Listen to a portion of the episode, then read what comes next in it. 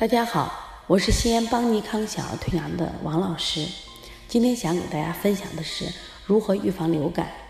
那么近期我们陕西省个别中小学发生流感样病例聚集性疫情，严重影响到学校教学秩序和学生的身体健康。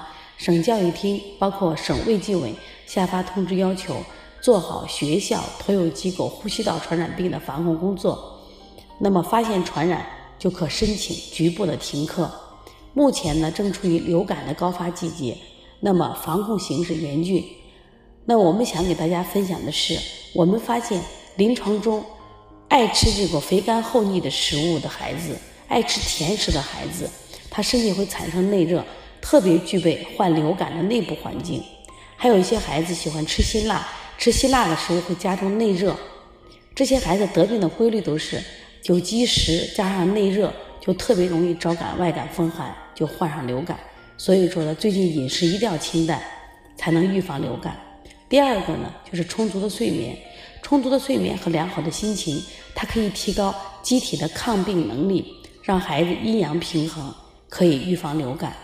另外呢，像我们推拿按摩方法的摩腹和正捏脊，是提高正气、提高正能量的保健方法。